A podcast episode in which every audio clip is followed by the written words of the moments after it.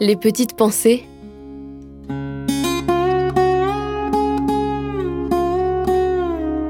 Terroir, héritage et savoir-faire. Avant de partir à la pêche. C'est toujours un plaisir d'acheter du matériel de pêche. Quand tu viens d'acheter des nouveaux leurres, t'as trop envie de les tester. Moi, je sais quand j'ai des nouveaux leurres, je regarde comment ils sont faits, je regarde la couleur et tout.